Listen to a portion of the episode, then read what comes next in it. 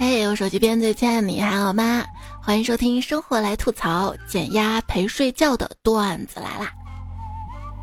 就我本来是想说的是，减压还搞笑的段子来了，后来发现我没这个自信说得出口，因为 有时候看留言嘛，大家说这个节目不好笑，既然不好笑的话，它就不是个笑话节目；既然它不是个笑话节目的话，我们就不要求它好笑了，好吧？完美为自己开脱，但是做人呢不能太拖延。我是人有多大胆，拖更有多晚的主播猜猜呀。这句话呢也可以说人有多大胆，作业拖多晚。要开学了，你作业拖完了吗？还说呢，我所在的城市嘛，这两天有暴雨预警。教育局呢就临时通知可以提前一天报到，于是我所在的小区的前一天晚上，亮灯率格外的高，都在陪我通宵作业，嘿嘿，想不到吧？我以为暑假作业一天就能完成，就跟我以为我节目搞一个下午就能写好一样嘛，这都是奇迹。家长，你有空来一下学校吧？咋的了，老师？你家娃跟我说，昨天家里进小偷，把他作业擦掉了。我擦！啊，是你擦的呀？哎，我就想知道哪里买的橡皮擦可以擦这么干净的。下次你给我用中性笔写。本来以为你是个特别的男孩子。没想到你的暑假作业也抄答案，抄啊！我们老师说了，暑假就是弯道超车的时候，不是抄作业。别人弯道超车，我倒车请注意。昨天在广场上看到一对双胞胎特别淘气，在那追逐打闹的，旁边他爸玩手机。抽空呢，抬头看一看啊，我就跟他爸说：“你这对双胞胎真淘气啊，平时带着肯定特费神儿吧？”这时，只见他爸脸色煞白，抬头到处看，并且说：“老三跑哪儿去了？老三呢？”慌了吧？我小时候跟小朋友玩嘛，玩玩着就忘了时间了，一看，我天哪，八点了，就慌了嘛。这是跟我一块玩那个小伙伴就说啊，我们别着急回家，现在就回家的话，爸妈一定会骂我们的。但是如果我们到十点、十一点回家的话，爸妈一定会为我们安全到家而高兴的。结果回到家，见到爸妈都在麻将桌上，根本也没空玩我们，而不理我们，他们就知道玩。我其实也就知道玩，上学的时候没怎么好好学习。有一天逃课去网吧打游戏，晚上八点多才到家。到家门口，我想着回去怎么向爸妈撒谎呢？我爸肯定会狠狠揍我一顿的。这事儿给我的经验教训就是：逃课去网吧可以，但是按照正常放学时间回到家啊，不要贪玩忘了时间。不不不要给我学啊！等我八点才到家。到家之后呢，看到屋里有人跟爸妈说话，我就暗叹：天助我也！家里来客人了，父母就不会问我旷课的事儿了。我激动的开门一进去，一看是班主任，嗯，结果那天晚上我屁股都肿了。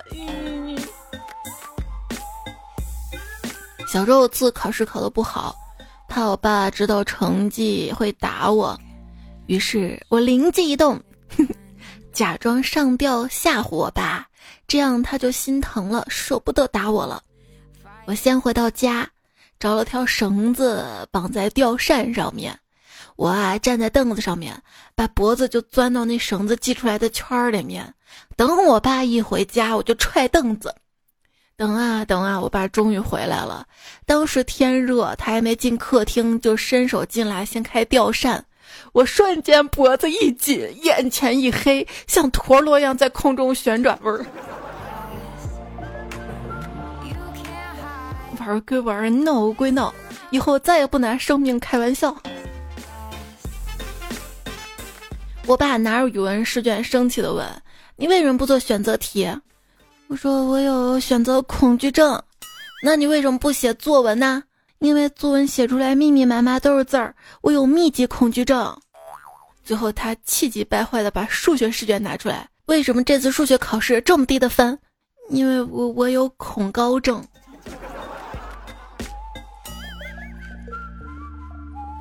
有一次考试没考好，这次我爸一改往日严厉的形象，温柔的跟我承诺。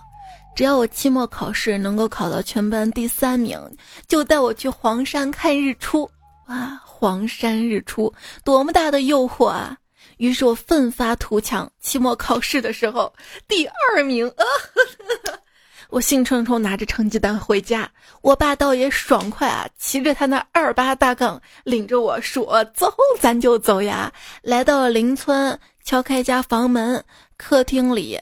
我爸跟那光头大叔寒暄了几句，然后指着他家 VCD 说道：“黄三儿，上次咱看我碟片日出，给俺娃看一下吧。”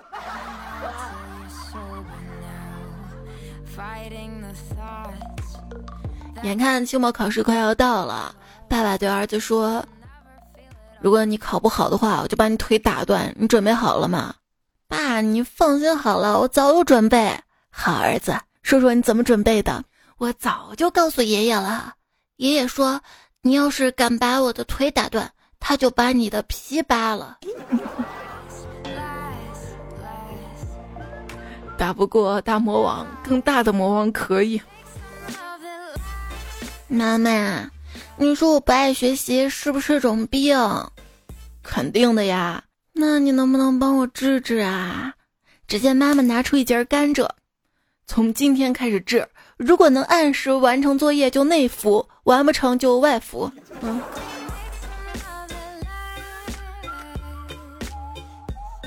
叫家长之前，老师先问，在家和你爸好还是跟你妈好？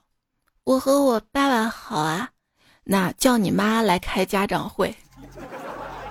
这一招，正在奋力刷题当中，我妈进来说：“你这么拼可不行啊，得学会劳逸结合。”我松了口气，正要起身蹦跶，他又说了一句：“去把衣服洗了，顺便把地拖了，把垃圾倒了。”我的个亲娘啊！你真是照顾我，这不是一举多得吗？我小时候特别懂事儿，看我妈天天弄饭，就帮妈妈洗碗。有一天忙着写作业没写，我妈说：“写什么作业啊？还不赶紧把碗洗了！”我我就去洗碗去了。第二天聪明了，立马去洗碗。结果我妈说：“干嘛不去写作业呀？洗什么碗啊？”我这个这不就……也许在我妈的眼里，我应该有学习写作业的主动性、积极性，但是碗还是得洗。这样就是勤奋好学又热爱做家务的好孩子了。小时候有个事儿特别费解。家长总是让你好好学习，可你真学了什么有用的知识回来，跟他们观点不一样了，又说你个小孩懂个屁啊，读书读傻了。后来我发现了问题的关键，不在于谁掌握了正确的知识，而在于那个知识谁花钱买来的。爹花的钱，爹说错了就是错了呀。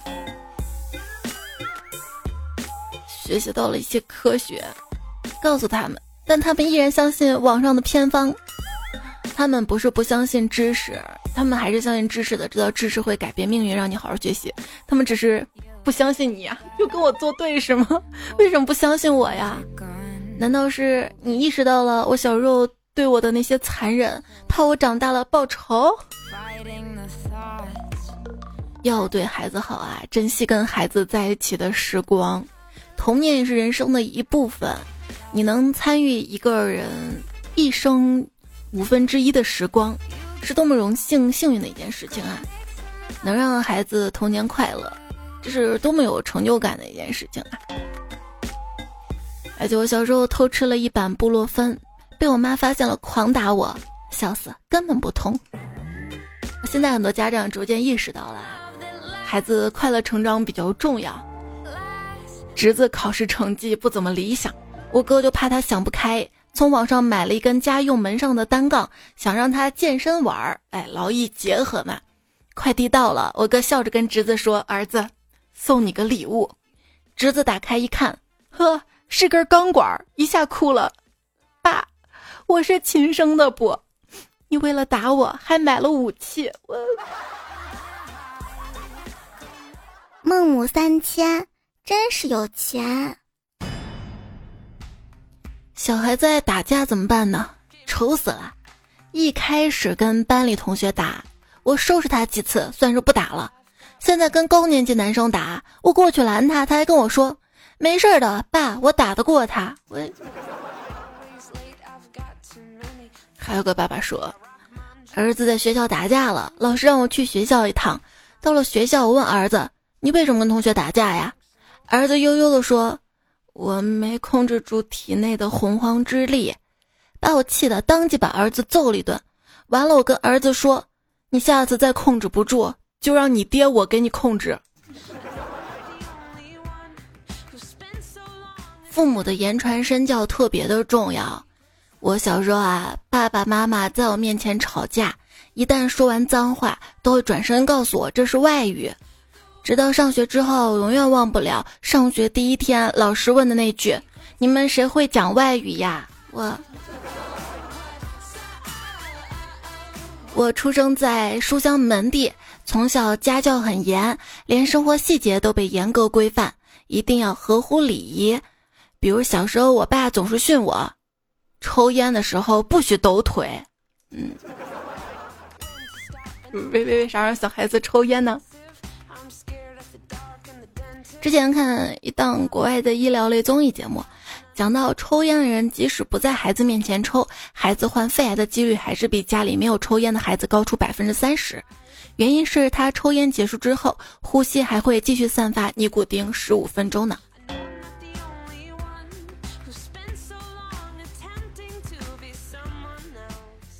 一宝说，前两年儿子养成了爱喝可乐的坏习惯。我那机智的老婆就把醋勾兑在可乐里面，每日适量的增加醋的比例。半个月之后啊，儿子成功的戒了可乐瘾。哎，这段时间我的味觉也变差了，怎么感觉每天晚上必喝的白酒也慢慢的变酸了？放醋还蛮机智的啊，要是放辣椒的话，颜色就变了是吧？辣椒也辣，白酒也辣。前阵子喝中原酒特别多，什么三本的、专科的都办，必须得送礼啊。昨天一个亲戚说家里孩子要上学了，大摆酒宴宴请全村，大家就问你孩子上的什么学校呀？亲戚一直不说，后来喝多了才告诉大家上的是驾校。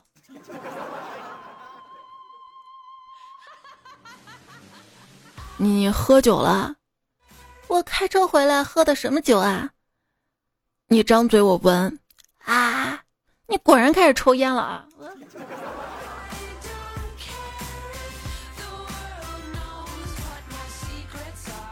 今天老爸语重心长的跟我说，以后家族的兴旺呢就要靠你了。我现在就把家族企业交给你，你要好好努力，不要辜负我对你的期望。听了老父亲的话，我紧握手中的锄头，用坚定的眼神看着父亲。我以后一定会好好刨地的。宝贝儿在写作业，写字儿。过了一会儿，问他：“你写了多少啊？”他说：“写了一点。”我心想也行吧，总比一个字儿没写来的好。然后拿起来一看，真的只写了一个点。我是觉得这么小的小孩子啊，让他趴到那儿写作业，挺残忍的。所以这次双减说一二年级的小朋友基本上没有书面作业，我还是比较欣慰的。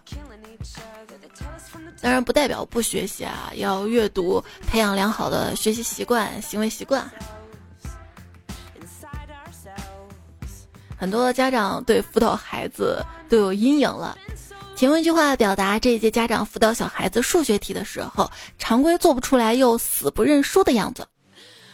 这个题得用方程啊！公交车上坐我旁边的小学生在做数学卷子，我看他被最后几道题难着了，一直没有下笔，我就跟他说：“我给你讲讲吧。”他就把卷子给我了。我一看懵了，太难了吧？这小学数学都这么难的吗？假装接了个电话，还没到站就下车了。后面有个人，因为每天跟我是同一站下车的，他也跟着一起下车了。下车之后，偷偷瞄他两眼，看他从满面笑容到一脸茫然，对对对，对不住了。教小朋友减法，这个位不够啊，要向十位借。妈妈，十位不肯借怎么办？我认识十位几十年了，我了解他。他不肯借的话，他就说了；如果没说的话，表示他肯借的啊。来继续。辅导作业，其中有道题用美丽、漂亮、可爱造句。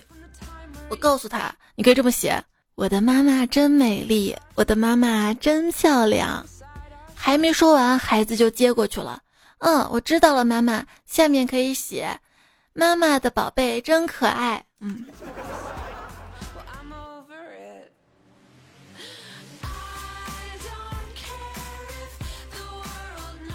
辅导他语文，正教着，突然听到他爆了粗口：“妈的，好臭！”我一顿拳头伺候啊！你怎么还说脏话了呢？啊？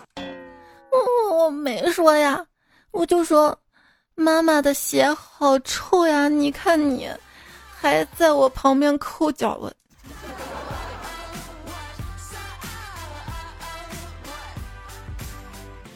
成语新式，远交近攻。什么意思呢？孩子做作业的时候，离得远一点还能交流交流，离了近了想不攻击都难呀。所以就离得远远的了嘛啊！妈，过来一下，给我讲一下题。我就跑过去跟他讲，回去了。过一会儿，妈过来，还有一道。嘚嘚跑过去讲完了，又走了。妈，我不。嘿，你不会做了还要理了哈？你自己不跑过来问，你这一遍遍的，你召唤神兽呢？妈，你可不瘦啊！我就。明天迷彩跟我说，妈妈，我觉得当一个菜鸟也挺好的。你看他开了那么多驿站，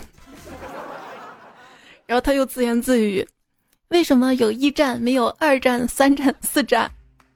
嗯，神经病有百战吧？身经百战，我。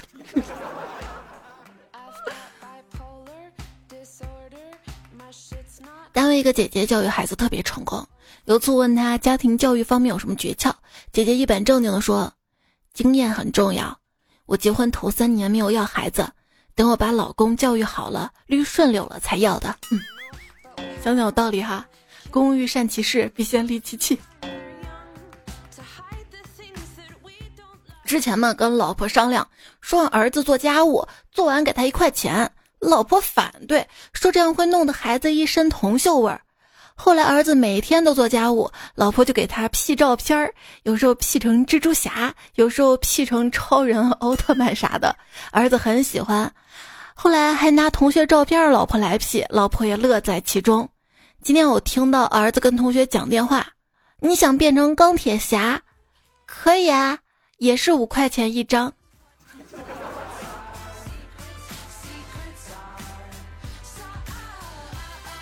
表哥为了让他刚刚上初中的儿子体验生活的艰辛、赚钱的不易，在周末带着他一起去捡垃圾。捡了一天，表哥哭了。原来，捡垃圾居然比上班赚的多呀！哪里捡的？告诉我。小区有个姑娘今天出嫁，于是爸爸对儿子说：“你要好好学习，认真写作业，以后才能娶个漂亮老婆。”儿子好像听明白了，在那思考。过了一会儿，收起作业本，如释重负的跟爸爸说：“我以后不娶老婆了。”老明白人了哈。你看，就你那德行，吃屎都赶不上热的。那那那热的给谁吃了？以前我也思考过，哎，我就搞不懂了啊，怎么老师总是让你留堂？下次咱能不留吗？那你跟老师说呀，你跟我说有啥用？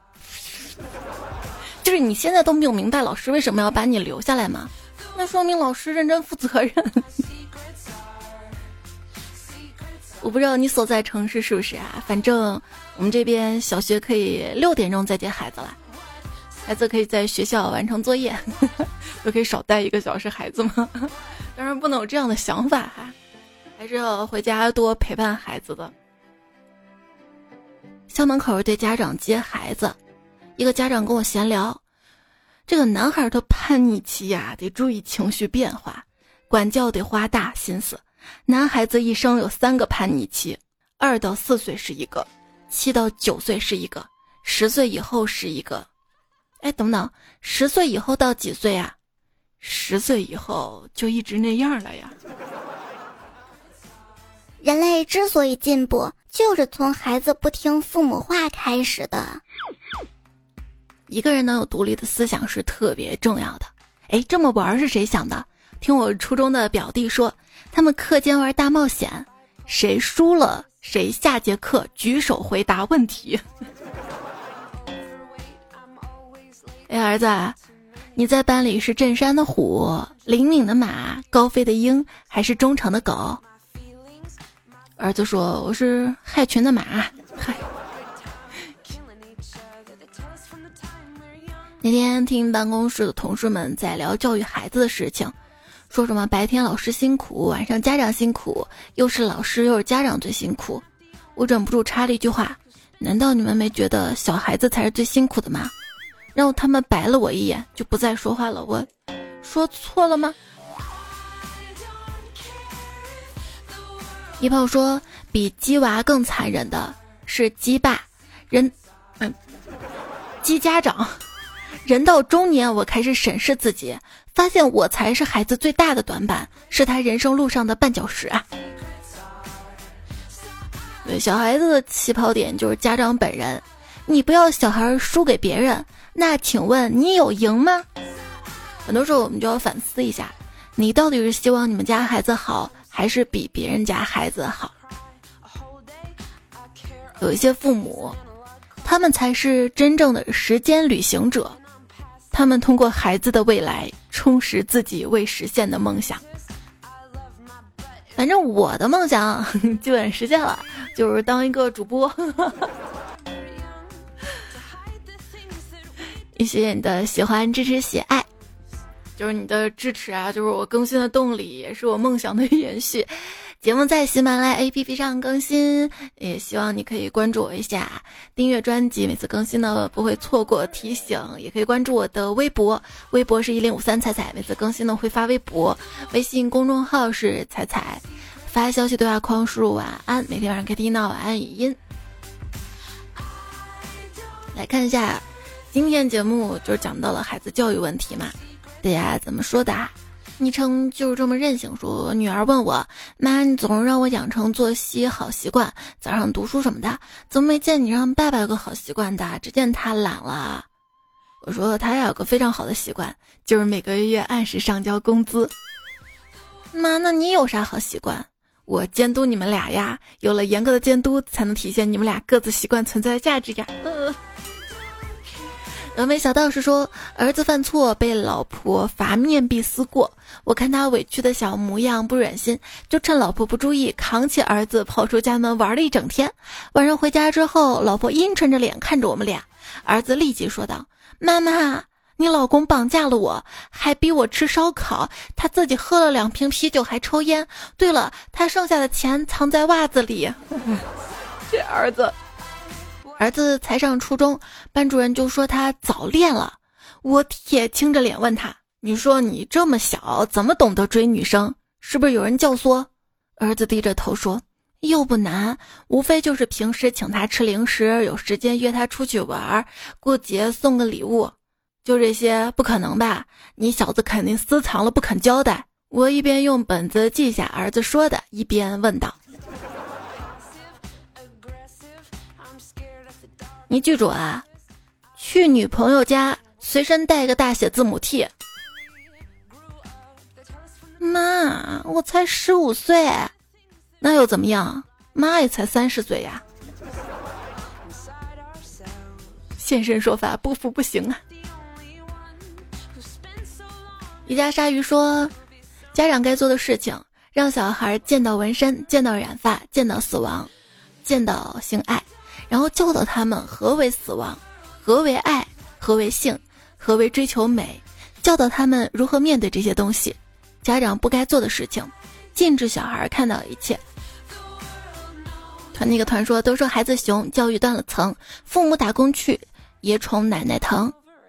小海艾米说。最近跟哥哥交流侄子教育，我给他推荐了一本书《好妈妈胜过好老师》。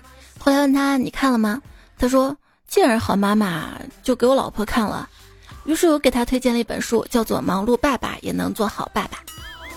哎，小海说彩彩能出期辅导孩子功课的节目吗？我这儿好多段子提供给你，比如说昨天晚上辅导儿子状态是。让儿子气到快崩溃的时候，跑到隔壁屋揍老公一顿，平复一下心情，然后回来继续辅导儿子。再让儿子气到快崩溃的时候，再跑到隔壁屋揍一顿老公，平复下心情，再回来继续辅导儿子，如此循环，直到老公受不了了，他再去辅导一下。他快崩溃的时候，再换上我，心里一直默念：亲生的，亲生的，亲生的，亲生的。一开始就交给老公。那我们这一代人。从小啊，接受的教育就是只有读书才能够出人头地，这是由于当时的社会现状决定的。改革开放先巨浪，知识就是能量棒。但是，谁能想到三十年后的今天，学历能够贬值到这种地步？所以，当我们为人父母教育孩子的时候就很迷茫。一方面是传统的教育可以改变命运，另一方面是人人向往的快乐教育，孩子快乐就好啦。那。到底该选哪一个呢？这个时候焦虑就随之来了。最近不是双改政策吗？又紧张了。嗯，没了辅导考试怎么办啊？这个时候呢，家长不妨问自己三个问题：孩子通过校外辅导获得了稳定而持久的分数增长吗？分数的提高等同于学业水平和能力的提升吗？孩子在接受辅导之后，学习习惯跟方法有积极长效的变化吗？想清楚这三个问题，就可以客观的评估校外培训对自己孩子的价值。经常我们能看到个别孩子不堪压力跳楼、跳河轻生，特别的心痛。在躺跟卷之间，孩子的健康快乐成长才是最重要的。这个世界上比成绩更重要的有很多，亲情、人格、性格、处事、三观等等。你靠着比别人早学一步，人为的制造优秀，这是真正的优秀吗？真正优秀是什么？思维方式上跟他人的不同，有自己的思想，是独特看待这个世界的方式，是人格上的高贵和出众，不是提前给他教了微积分、奥数，他就能学到那些。现在市面上的奥数班是不是都是骗人分的呀？学了三年奥数班的小孩子，我教他开个传送门回家，他都不会。现在很多教辅机构不是纷纷转型了吗？还是上个月的新闻，新东方转型培训父母，这是鸡娃不如鸡自己。当年上课的是我们，现在上课的还是我们。小时候上不起新东方，现在靠自己挣钱上上了。杨千娇说：“人活得好像是被一连串大事件勉强拼凑出来人样的劣质塑料玩具，从上学的第一天就在为高考做准备，从恋爱的第一天就要为结婚做准备，从工作第一天就在为买房做准备。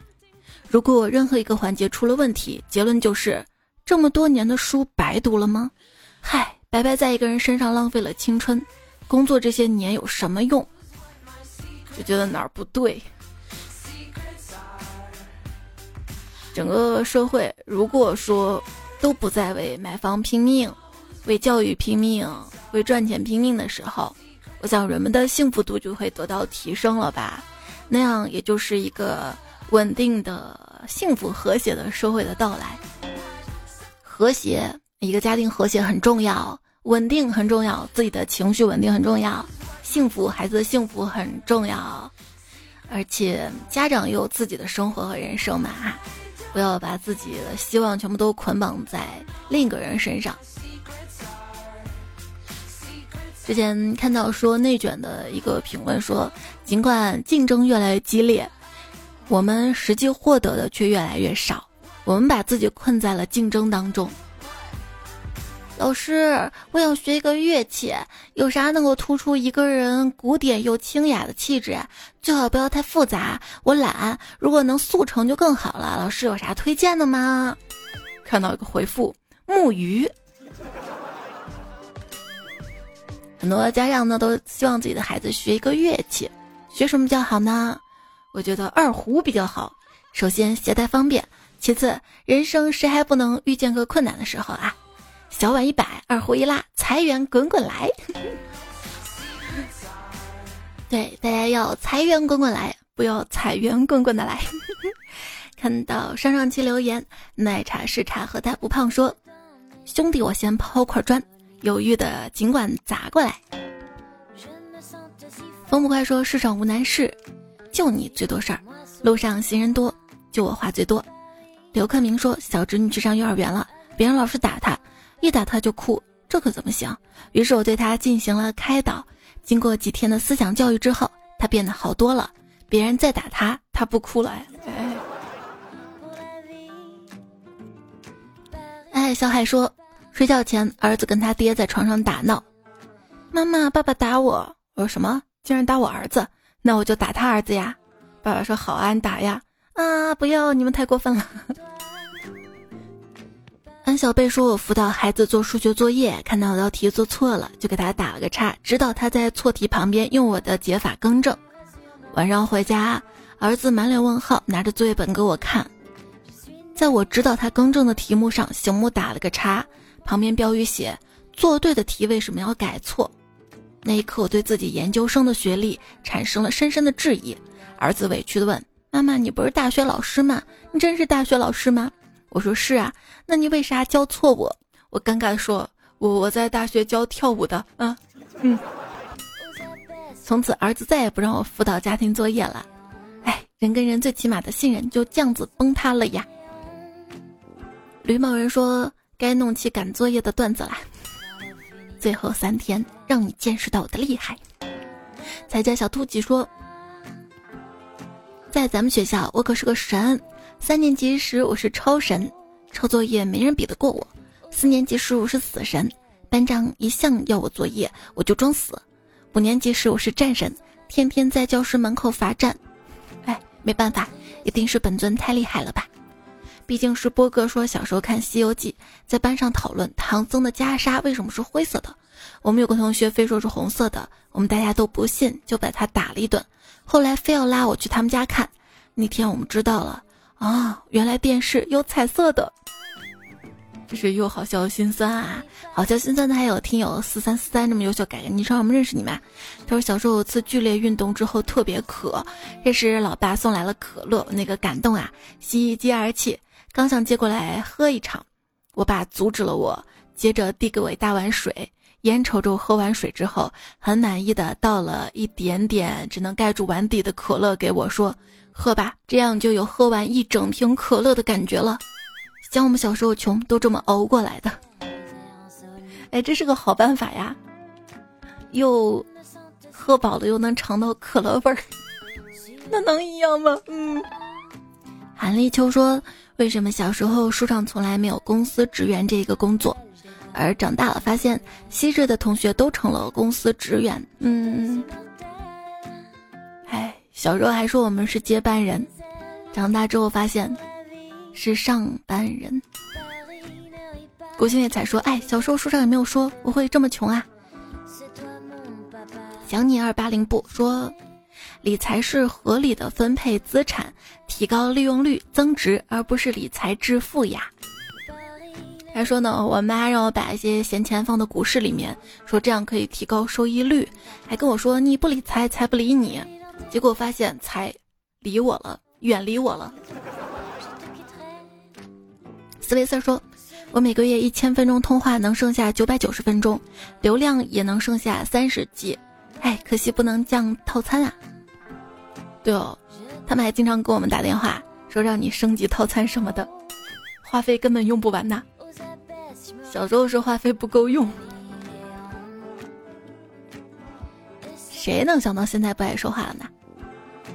可盐可甜的小猫说：“总是说小孩才做选择，我全都要。可是，我也全部想要啊！我是个小孩。银杏 and 风说：“彩彩呀，最近一段时间眼睛特别不舒服，又疼又干。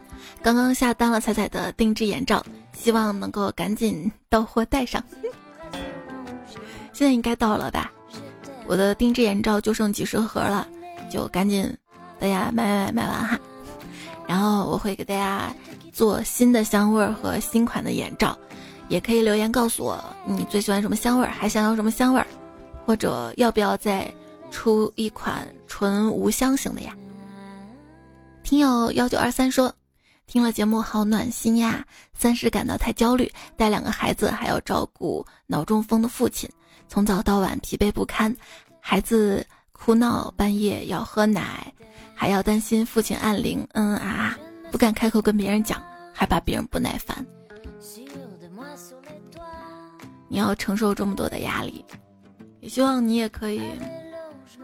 忙中抽空舒缓舒缓自己的心情，要相信越过山丘，风景会美不胜收。一七二七说：“生活就是用美好的生命去拼尽全力的活着，努力奋斗的活着，知足常乐的活着，有滋有味的活着，无忧无虑的活着，见多识广的活着。”这个排比句很溜啊！小伟的马甲说：“我也可以接受现实，只要现实美好呀。”现实永远不是那么美好的，它有好的一面，就糟糕的一面。你要努力的翻过来，让好的一面呈现你呀。我再次说，彩彩，你问五十岁的人啊，我知道五十知天命，六十耳顺，七十随心所欲。五十岁的人啊，我这辈子就这样了，认命了，下辈子再努力吧。我倒觉得什么时候努力都不晚，而且五十岁嘛，人生才刚刚过了一半儿，这个时候如果。儿女大了，不用管，不用带孙子，又有点积蓄，又退休了，身体还不错，那才是刚好真正的享受人生了呢。六月孤星说：“要先学会不生气，再学会气死人，才知我心。说一定要维持笑容，要不然这些年牙都白刷了。一定要天天开心，要不然这些期段子来了都白听了。”星若涅槃说：“网上逼逼赖赖，现实我菜无奈。”无人见说废话多了讨人嫌，只有自己觉得适合人家亲近。二零二七年的我说，哪里有社交牛叉症的毕业班啊？我去考一个呀。袁小迪说，我也不喜欢别人跟我说加油，每次我对象跟我说加油，我都说不，我非漏油。叫我小木哥哥说。终于捣鼓到深夜可以评论啦！之前由于设备问题找不到评论入口，那种感觉似乎你就在我眼前，而我对你说的一切你都听不见。听彩中说，每日三省吾身，今天评论三条了吗？你知道人类的三大谜题是什么吗？对我来说，我是谁？我从哪里来？我的钱都花哪儿去了？该道歉可不想联系，说提笔就热评。谢你的热评啊，我不冷啦。然后彩票说你的昵称很优秀哈，该道歉可并不想联系，我要联系你跟你道个歉哈。上上期有字儿读错了，实在对不起啊。也谢谢杨柳耕耘者，还有还有好多彩票 指出我的错误哈。就是大家还是要好好学习，那个教改双改嘛。它不是你不学习的理由，而且一些就枯燥的作业少了，那些不必要的补习班不上了，有更多的时间啦，就可以阅读，可以锻炼身体，对吧？反正别像我啊，才疏学浅一旦暴露，还蛮尴尬，对不对？为了弥补我的过失。也希望大家可以多多在节目当中帮我找找错误，欢迎批评指正，留意见建议，尤其是前排听节目的彩票哈。那大家每次特别积极的抢沙发，这期呢给节目沙发的彩票送上一盒我自己过几天吧亲手做的月饼，也不知道沙发是谁哈。也谢谢上期留言区国顺姥姥心中一彩，叔叔金蝉六六六，彩彩我依然爱你。假如彩彩是白月光，彩彩的彩票宝林小诗，雨城烟火，丰州夜桥水一先生，高明成，李白了你一眼，小心不小心仰望星空的喵，子不语滴答滴答，小明同学彩李宝儿，你们的留言支持鼓励都看到了，暖暖的。还有波峰萝卜，前方唯有努力。韩立秋，凡恩，西达奶油，魅惑菇，还有霍格沃茨在逃伏地魔。今年过往的留的段子也看到了，也希望昵称回首看昨天和无滚，你们的身体可以健康，心情可以好，早日康复，手术顺利。那今天的节目就告一段落啦。谢谢你的聆听陪伴，记得多多点赞会变好看，多多留言不要钱，帮我点个赞再走呗，分享转发打个 call，下期节目我们再会啦。